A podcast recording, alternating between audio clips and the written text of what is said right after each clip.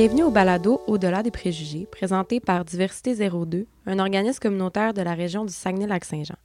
Je me présente Marianne Tremblay, animatrice et intervenante pour cet organisme, et je serai animatrice pour cet épisode. Aujourd'hui, on aborde un sujet plus sensible, mais nécessaire, soit les violences à caractère sexuel en contexte LGBT. Vous êtes donc un public averti. On reçoit Roxane Hébert, agente de développement socio-communautaire pour Diversité 02. Bonne écoute! Allô, Roxane. Allô? Ça va bien? Oui, ça va très bien. Merci, toi? Oui, ça va très bien. Écoute, je te laisserai te présenter. Oui, ben dans le fond, moi, c'est ça, comme tu disais, c'est Roxane Hébert. Euh, moi, je travaille à Diversité 02 depuis euh, novembre dernier, en fait. Euh, j'ai été engagée comme chargée de projet en prévention des violences, plus spécifiquement au niveau des violences à caractère sexuel. j'ai travaillé auparavant pendant dix ans auprès des victimes d'actes criminels, donc c'est une belle suite logique pour moi de venir faire des projets au niveau de la diversité sexuelle et de genre, plus spécifiquement dans un, au niveau des agressions dans un contexte LGBT. Donc, voilà puis dans le cadre de mon travail, en fait, euh, j'ai monté sur pied une formation euh, qui est plus spécifique, qui s'appelle Les violences à caractère sexuel euh, dans la communauté LGBTQ+, donc dans un contexte LGBT, donc qui, qui, qui, qui, est mis en place là, depuis quelques mois maintenant, puis qu'on offre aux gens. Puis c'est pour qui, en fait, cette formation-là? Qu'est-ce c'est quoi le contenu environ? Ben, en fait, là, c'est qu'on s'est rendu compte qu'il y avait vraiment, euh, des fois, dans certains milieux, des manques de connaissances ou peut-être un, manque de visibilité euh, pour les personnes qui ont vécu ou qui vivent des agressions à caractère sexuel dans un contexte LGBT, puis que les interventions euh, dans les milieux n'étaient pas toujours adaptées. adaptées. ou inclusives, ou c'est pas toujours de la mauvaise intention, mais des fois, c'est peut-être juste un manque d'information pour mm-hmm. certaines particularités pour certaines minorités, en fait. Donc, euh, cette formation-là s'adresse vraiment aux professionnels, finalement, qui sont susceptibles de recevoir un dévoilement d'une agression à caractère sexuel d'une personne de la communauté LGBTQ. Donc, euh, comment être un bon allié, comment intervenir adéquatement, comment avoir des pratiques inclusives euh, pour aller rechercher toutes ces particularités-là, finalement, euh, qu'on voit moins ou qu'on entend moins parler. Donc, c'est l'objectif, c'est vraiment d'aller de faire ressortir les particularités que ça peut prendre chez les personnes euh, de la communauté. Donc, euh, c'est vraiment dans cet objectif-là. Donc, ça peut être autant des intervenants, intervenantes, euh, travailleurs sociaux, psychologues, ça pourrait être aussi partenaires policiers, avocats, ça pourrait être aussi dans les écoles, les profs. Donc, vraiment, là, ça, peut être très large. On pourrait l'élargir encore dans le, au niveau de la santé. Donc, vraiment, c'est toutes les personnes susceptibles de recevoir un dévoilement, finalement. OK. Puis, justement, tu me parles des particularités au niveau des, violences euh, sexuelles, ça, ressemblerait à quoi les particularités dans un contexte LGBT, dans le fond, en lien avec les violences à caractère sexuel? Bien, c'est sûr qu'il peut y avoir vraiment euh, plusieurs particularités. La première, je dirais que c'est souvent le, de reconnaître, premièrement, qu'on a été victime d'une agression à caractère sexuel, parce que le modèle qu'on voit ou qu'on entend parler le, plus souvent, on voit souvent un homme qui est en position de personne qui agresse et mhm. une femme qui est victime. Donc ça, c'est vraiment le message véhiculé dans la société, puis c'est ce qui est le plus souvent représenté. Donc quand on a, par exemple, affaire à un couple de femmes euh, qui a une agression à caractère sexuel, ben c'est comme si euh, on a tendance à penser que ce n'est pas nécessairement une agression, puis même la personne qui subit l'agression elle-même fera peut-être même pas le lien qu'il euh, y a agression. ou même chose, couple homme-homme, personne, tu sais, vraiment, c'est que ça déconstruit un peu le modèle euh, collectif qu'on a en tête de qu'est-ce que c'est qu'une agression. Puis l'agression sexuelle n'est pas souvent ou toujours euh, très, euh, comment je pourrais dire, c'est pas toujours si évident de voir les signes. Tu sais, des fois, on voit souvent dans les séries une agression qui est dans une ruelle avec un mm-hmm. inconnu, mais des agressions, ça peut prendre toutes sortes de, de, de ça peut prendre plusieurs formes, ça peut être fait sur plusieurs mois, plusieurs années, on ne voit pas nécessairement, ça peut être des textos, ça peut être du harcèlement. Donc, vraiment, la particularité serait de ne pas être euh, Dans la sensibilisation, dans le fond, qui est dans la de- sensibilisation, de... ne pas être représenté en tant que victime. Euh, dans les couples hommes-hommes, on peut avoir euh, des réalités. Là. On pense au, au- au site euh, Grindr, par exemple. On sait qu'il peut y en avoir beaucoup. euh, tu sais, des fois, des, des, ou, euh, là, je, je nomme ce- celui-là, mais il peut y avoir plein d'autres sites d'images non sollicitées. Là. Sais, Mhm. qu'on peut recevoir, qui pourrait être une forme d'harcèlement aussi. Là. Donc, euh, tu sais, il y a... Est-ce que, excuse-moi, est-ce que tu pourrais juste expliquer c'est quoi ce genre de site-là? Ben, en fait, pour ceux qui ne connaissent pas le. ben, en fait, c'est un peu... euh, ben, je- mon Dieu, c'est une bonne question. ben, c'est un site de rencontre. C'est un site de rencontre, Ouais. effectivement. Puis des fois, il peut y avoir, euh, ben, pour, pour avoir rencontré des gens, je sais que des fois, on peut avoir des photos, par exemple, de parties intimes qui sont non sollicitées Mhm. sans avoir le consentement de la personne. Puis ça, ben, c'est ce site-là, mais ça peut être sur n'importe quel autre site de Mhm. rencontre qu'on a. Ça peut être Tinder. Donc, recevoir des images, ben, euh, des fois, on sous-estime l'ampleur des conséquences que ça peut avoir chez une personne. Mhm. Donc, euh, voilà, c'est sûr qu'il peut. Premièrement, cette particularité-là de juste reconnaître que j'ai été victime, ben, ça peut être euh, déjà très difficile. L'autre chose aussi, je dirais, euh, pour les personnes de la communauté, euh, on, on- on parle d'un dévoilement, d'une agression à caractère sexuel, mais pour les personnes de la communauté, on peut parler d'un double dévoilement, même d'un triple dévoilement. C'est-à-dire que, premièrement, de, pour une victime qui ne fait pas partie de la communauté, on, on dévoile une agression. Sauf que Mhm. C'est déjà difficile. c'est déjà extrêmement difficile, on est déjà beaucoup plus vulnérable. Peur du jugement. Exactement. Puis peur de ne pas être cru. Donc, c'est déjà difficile. Mais là, c'est que dans ce contexte-là, on ajoute des couches de vulnérabilité dans le sens où, en plus de dévoiler l'agression que j'ai vécue, mais je dois aussi dévoiler souvent, pas toujours, mais souvent mon orientation sexuelle. Ça, ça arrive pas toujours dans un contexte LGBT, mais souvent, c'est que ça va être dans une relation où est-ce que je dois dévoiler mon orientation sexuelle. C'est pour ça qu'on parle d'un dévoilement d'agression, mais aussi un dévoilement d'une orientation sexuelle. Ça pourrait arrivé dans un milieu euh, LGBT, un bar ou, tu sais, donc, ça vient avec un dévoilement. Pour les personnes trans, les personnes non-binaires, on peut parler d'une troisième couche qui est de dévoiler aussi son identité de genre. Donc, de dévoiler à la fois mon orientation sexuelle, l'agression, mais aussi, bon, ben moi, je suis une personne trans. Mhm.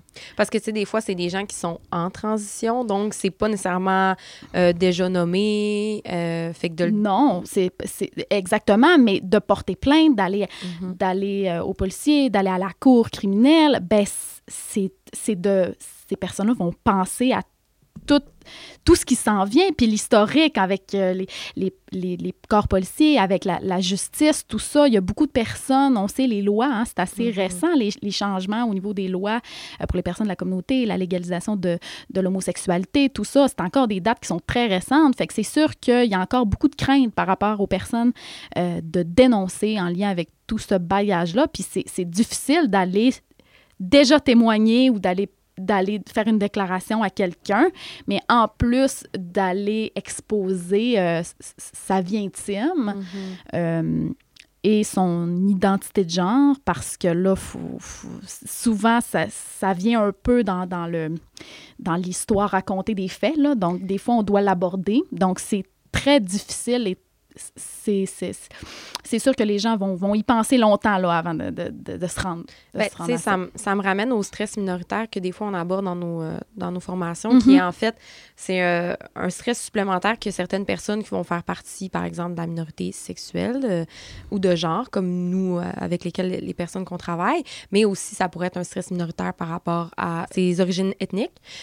Donc, c'est un stress, en fait, qui va être supplémentaire qu'une personne, par exemple, qui va être blanche, cisgenre et hétérosexuelle n'aurait peut-être pas parce que c'est c'est quelque chose que la personne va appréhender de, de, de, de se faire juger, de se faire euh, euh, mégenrer, de ne de, de pas se faire poser les bonnes questions. euh.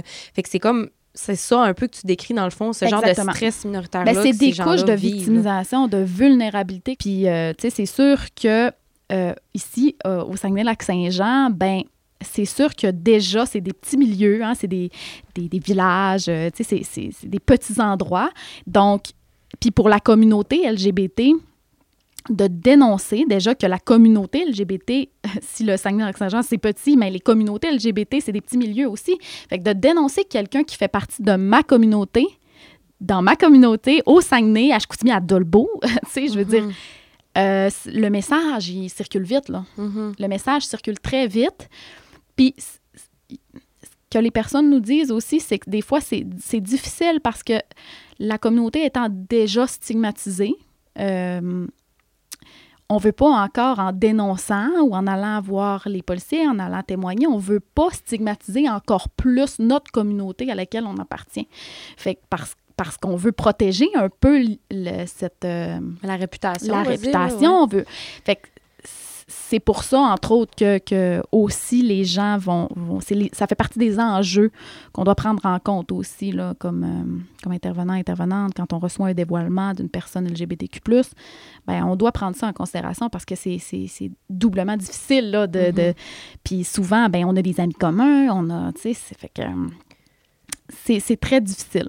Si je peux faire du pont, justement, le, podcast, que je sais pas s'il va déjà être sorti à ce moment-là, mais on a fait un, podcast avec euh, une personne qui travaille dans la police. Puis la personne, justement, nous disait qu'il y avait une augmentation des, dévoilements euh, d'agressions à caractère sexuel ou de violence conjugale, peu importe, dans les couples euh, de même sexe.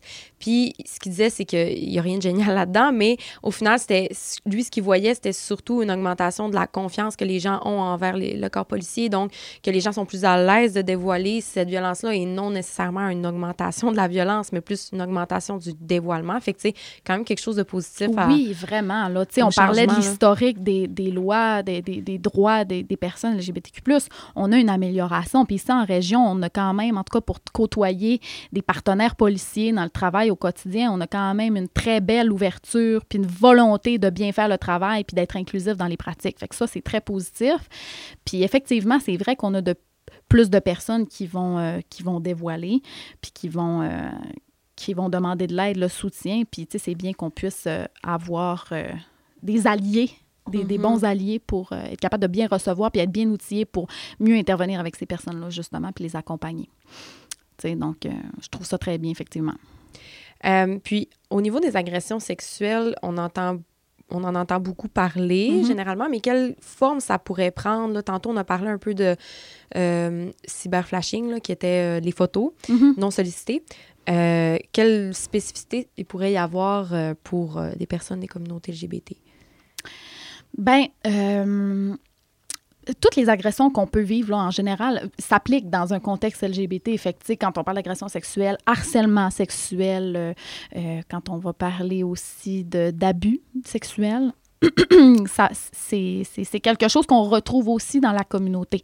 Euh, là, on peut parler, on peut rentrer aussi dans tout ce qui est exploitation sexuelle aussi, qui peut s'appliquer autant à la population hétéro-cisgenre, mais dans un contexte LGBT, on le retrouve beaucoup. C'est un phénomène qu'on retrouve aussi là, au niveau de l'exploitation. Euh, euh, Il y a des, des personnes qui recherchent certains types de personnes qui vont, qui vont recruter assez rapidement, les jeunes personnes aussi. Puis, euh, il y a beaucoup de personnes qui sont qui sont vulnérables aussi. Donc, des fois, vont avoir peut-être plus, euh, euh, vont avoir vécu du rejet familial. Tu sais, des fois, avec les coming out, avec des fois, les familles ne sont pas toujours. euh, des fois, il va y avoir des, des- comment on dit ça, des. Vont être expulsés de la maison ou dire non, nous, on n'accepte pas ça. Donc, c'est des personnes qui vont se retrouver un peu seules à, seules à, seules à elles-mêmes. Donc, des fois, vont se tourner vers d'autres personnes Qui Euh, pensent être de qui confiance. pensent être de confiance et qui leur disent ben moi je vais t'accepter, moi je t'accepte comme tu es, je vais t'aider. euh, euh, bon, T'es, beau, t'es belle c'est comme ça, t'es. voilà, puis qui, puis qui tranquillement vont les amener dans un, un cercle vicieux qui peut être de l'exploitation sexuelle finalement, qui, qui puis les personnes ayant vécu certains rejets, dépendamment, c'est pas tout le monde qui, qui, qui rejette ces idées-là, il y a des, des belles histoires de personnes euh, qui acceptent, qui, tu sais, qui, qui, qui- puis que ça va super bien se passer le coming out, mais c'est pas le cas pour tout le monde malheureusement. Donc, c'est vraiment une période de fragilité, là, si on si, vraiment les gens... Ce qui peut nous amener à nous tourner vers d'autres personnes qui ne sont pas toujours bienveillantes. Des fois, on a des personnes bienveillantes, heureusement, là, qui sont la famille choisie, là, qu'on appelle... euh, euh, qu'on- qui sont des termes qu'on utilise beaucoup, mais C'est ça. Que ça serait quoi, mettons, la famille Je vais te laisser développer là-dessus. C'est pas tout le monde qui est à l'aise avec ce. Ben, la famille choisie, en fait, c'est souvent, euh, ben, c'est des, des, des amis souvent ou des proches qu'on va, qu'on va choisir qui sont notre famille choisie. Des fois, avec notre famille de sang, ben, des fois, ça va pas, euh, on les a pas choisis. des fois, ça va très bien, mais des fois, il y a des situations qui peuvent être très conflictuelles, un rejet familial. Donc, souvent, on, on utilise ce terme-là pour décrire un peu les gens autour de nous qu'on choisit de faire entrer dans notre vie, puis qui vont avoir le rôle souvent de, de, de famille, mais qui peuvent répondre aussi à des besoins euh, matériels, logement, euh, nourriture et tout ça. Donc, c'est vraiment, vraiment dans cette optique-là. Puis des fois, les gens, ben c'est ça, vont se tourner vers des personnes qui vont être un peu plus malveillantes, puis euh, qui vont peut-être... Donc, c'est un phénomène qu'on retrouve quand même beaucoup là, au sein de la, communauté, qui, peut prendre cette particularité-là au niveau de l'exploitation sexuelle, dû des fois à des possibles rejets familiaux et tout ça. Donc, je dirais que, entre autres... au niveau des particularités, là, c'est ça qui me vient en tête. Euh, oui, justement, je, voulais aborder aussi le, le qui est une forme d'agression à caractère sexuel aussi, là, qu'on retrouve euh, euh, au sein de la communauté LGBTQ+. Aussi ailleurs, là, je veux dire, pour la, communauté cis hétéronormative, mais c'est vraiment le retrait du condom durant, durant l'acte sexuel, donc sans le consentement de l'autre personne, parce que c'est vraiment, en fait, des risques qu'on- de transmission de maladies, euh, de maladies transmissibles sexuellement, de VIH, tout ça. Donc, ça fait partie vraiment là, des agressions à caractère sexuel qu'on retrouve là, dans tout ça, que- qu'on voit là, de temps à autre. Là. Donc, euh, c'est sûr que faut pas sous-estimer les conséquences que ça peut avoir chez la victime, finalement. Mhm. Ben, en fait, c'est- de prendre un risque sans, sans le consentement de l'autre, dans le sens que Exactement. la personne demande quelque chose, puis dans son dos, on le fait on le fait d'une autre façon. Donc, la personne a consenti une relation sexuelle protégée et, et non non protégée. Fait que c'est- ça doit être en effet un choc de se rendre compte à la fin de la relation que finalement, ça n'a pas été respecté, cette, cette, euh, cette entente-là, on va dire. Oui, exactement. Puis, euh, tu sais, tantôt, là, j'aurais peut-être ajouté aussi euh, l'autre- euh, une autre euh, forme d'agression euh, à caractère sexuel, souvent dans un contexte intime. Des fois, il va y avoir échange de photos, de photos intimes, par Mhm. exemple, à un partenaire, mais que des fois, il peut y avoir un rapport de force, puis des menaces aussi de dire, OK, ben moi, si tu ne fais pas telle chose, telle, telle chose, je vais envoyer ta photo.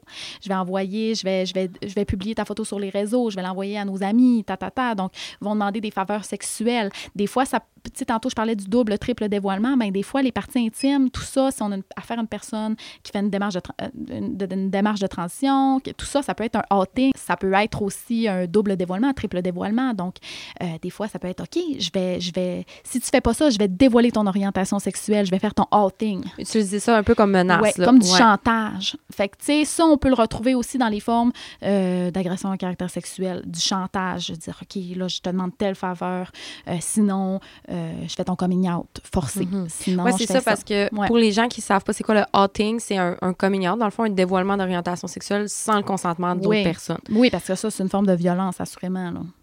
Donc, tu sais, les personnes, des fois, vont, vont être un peu euh, contraintes à, à- à cette euh, menace-là, finalement. Mhm. Donc, c'est d'us- d'user de ce, ce contrôle-là et de menacer en échange de faveurs sexuelles. Donc, euh, ça, Ou c'est- d'argent, ça ou pourrait être ça d'argent, ouais. ou, tu sais, là, euh, voilà. Fait qu'on joue à- avec les vulnérabilités des personnes. Mhm. Donc, ça, ça, ça, ça pourrait prendre une particularité aussi. Puis, on dirait que ce que je me rencontre aussi, tu sais, au début, tu parlais de, de, de prendre les, des photos puis de menacer, tu sais. Oui, en- avec l'orientation sexuelle, mais tu sais, ça peut être. C'est le genre de choses qu'on peut voir aussi en- entre deux personnes, un homme, une femme, là, tu sais. Fait que Ah oui, c'est pas. On, on voit que les, les, les violences à caractère sexuel sont pas non plus différentes. Tant que, Non, sais, il y a quand même. absolument ce qui pas. se trouve dans une relation hétéro peut aussi se retrouver. Tout à fait. La une- différence, là, quand je- la, la particularité, je dirais que des fois, en plus de, de, de publier les photos, par exemple, Mhm. ben, c'est que là, ça pourrait comprendre un double, triple dévoilement. Euh, pas, pas dévoilement euh, d'une agression sexuelle, mais c'est que Ah. en publiant l'image à, à connotation sexuelle, euh, ben, on dévoile aussi les organes, on peut dévoiler les organes Mhm. génitaux qui sont qui sont personnels, ouais. puis qui viennent aussi dévoiler peut-être une autre, tu sais, une, que la personne, par exemple, fait une démarche de transition. Donc, tu sais, ça, Ouais, ok, ouais. tu comprends, la, Mhm. la nuance est, est- est là, Mhm. euh, un peu plus, parce que ça ajoute des couches, des couches de, de- de victimisation. Je comprends. Donc, euh, dans, dans l'intimité et dans l'orientation sexuelle aussi, là. Fait que, euh, c'est ça. Parfait. J'aimerais ça qu'on parle des, des mythes ou préjugés. Là, je sais qu'il y en a quelques-uns que, que, que tu abordes dans la formation, puis je trouve que ça pourrait être intéressant pour euh, certaines Oui. personnes là, de Mhm. démystifier. Le premier, c'est qu'il y a plus de violence sexuelle chez les couples hommes-hommes dû à la testostérone. Hmm, ben, c'est effectivement un préjugé, un mythe qu'on entend souvent. Euh, ça n'a vraiment pas de lien avec la testostérone ou le fait que c'est homme-homme. En fait, c'est que quand on parle de violence euh, dans un de violence sexuelle ou dans, dans, dans une relation intime amoureuse, ben, c'est un rapport de force qui s'installe entre deux personnes. Donc, même dans un rapport euh, euh, homme-femme, euh, la femme peut, peut être en position, peut prendre un, contrôle par rapport à l'homme. Donc, dans les relations homme-homme, c'est un rapport de force qui s'installe entre les deux personnes.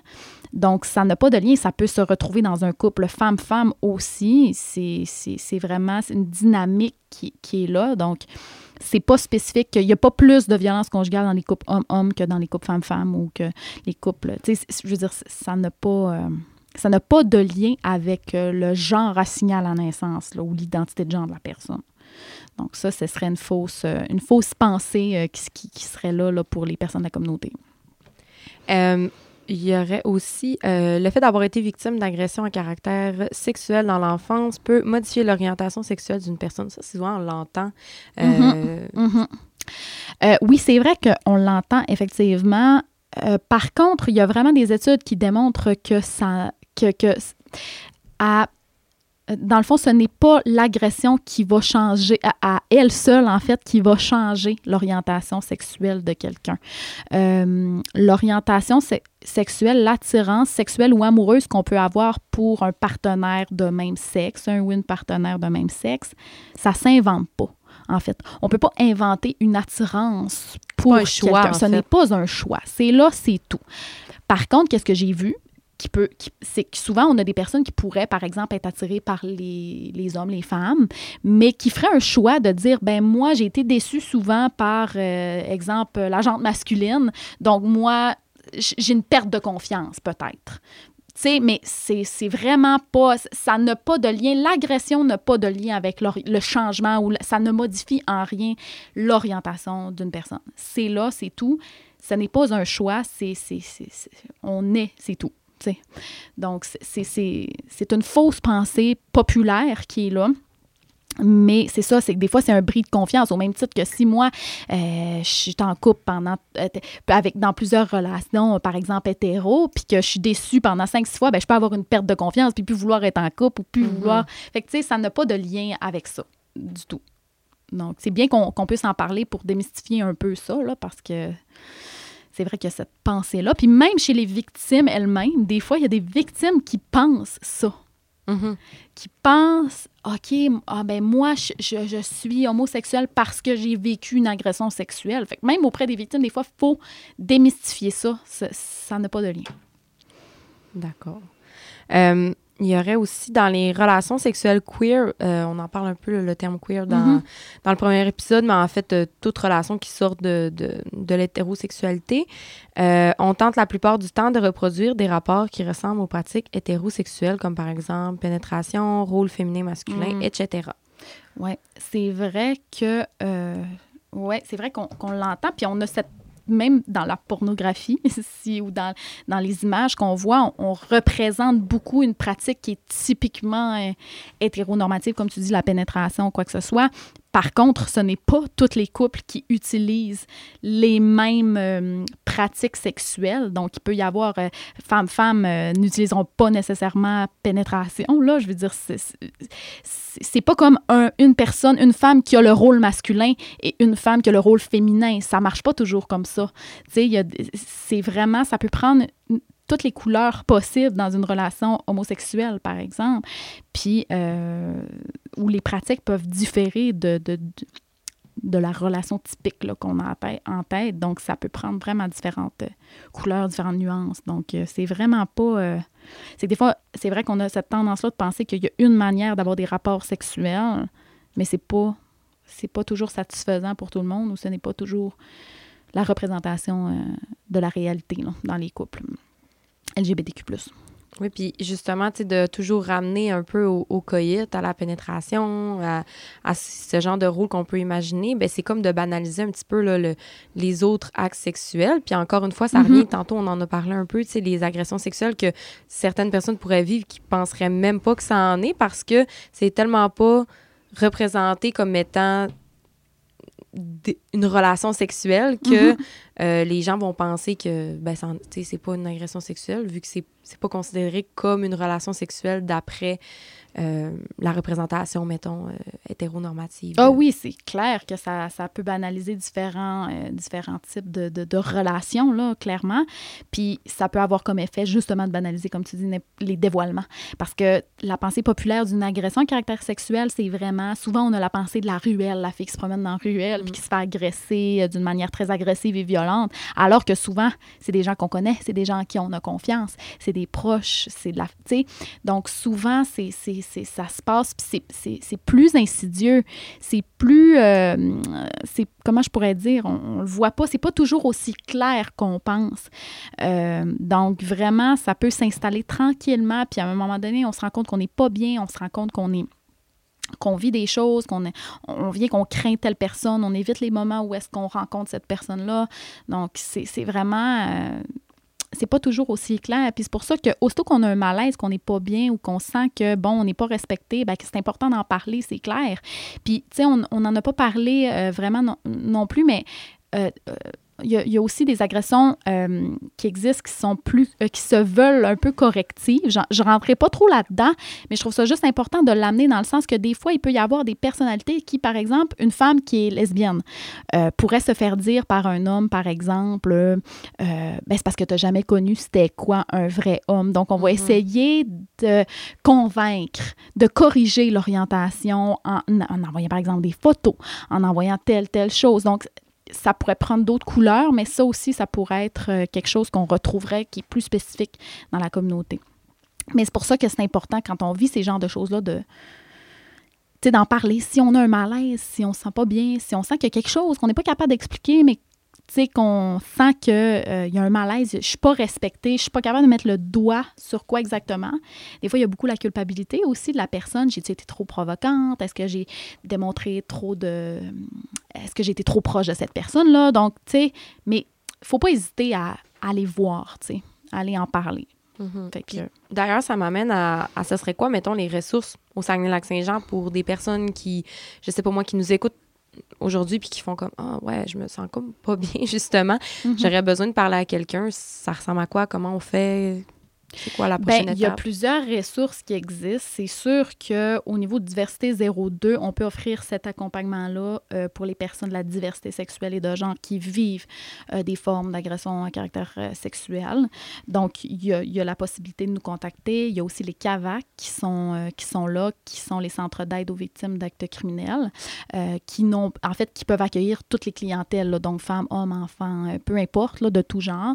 Donc, il tout, et toute forme de, violence. Ça peut être aussi témoin. Donc, euh, il y a les CALAX qui existent aussi, qui sont les centres d'aide et de lutte aux victimes, victimes d'agression à caractère sexuel aux femmes. Donc, euh, vraiment, ça, c'est pour les personnes euh, qui, vivent des formes d'agression sexuelle, c'est vraiment une belle ressource aussi qui existe. Il y a toutes les maisons d'hébergement pour femmes, pour hommes, les personnes en difficulté, toutes les maisons d'hébergement, il y en a vraiment beaucoup au Saguenay-Lac-Saint-Jean. Donc, ça, c'est tous des beaux milieux qui sont très sensibilisés, outillés pour euh, tout ce qui est violence euh, conjugale, violence à caractère sexuel. Donc, il y en a vraiment, il y en a vraiment plusieurs. C'est sûr qu'il y a toujours le- le- les, policiers, les partenaires policiers policières qu'on peut, peut porter plainte. on peut, euh, on peut. donc, il y, a- toutes ces, possibilités-là qu'on peut faire là, pour, euh, pour, pour, pour aller demander de l'aide là, si vraiment ça va pas bien.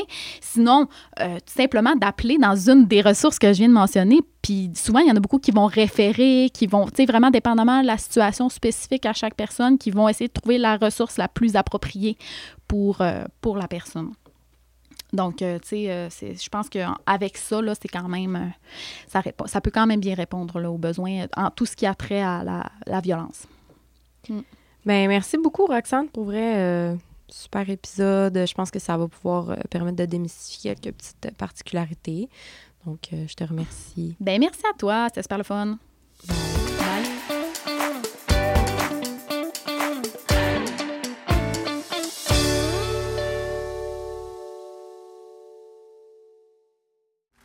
Ce balado est produit en collaboration avec la Télédio du Lac.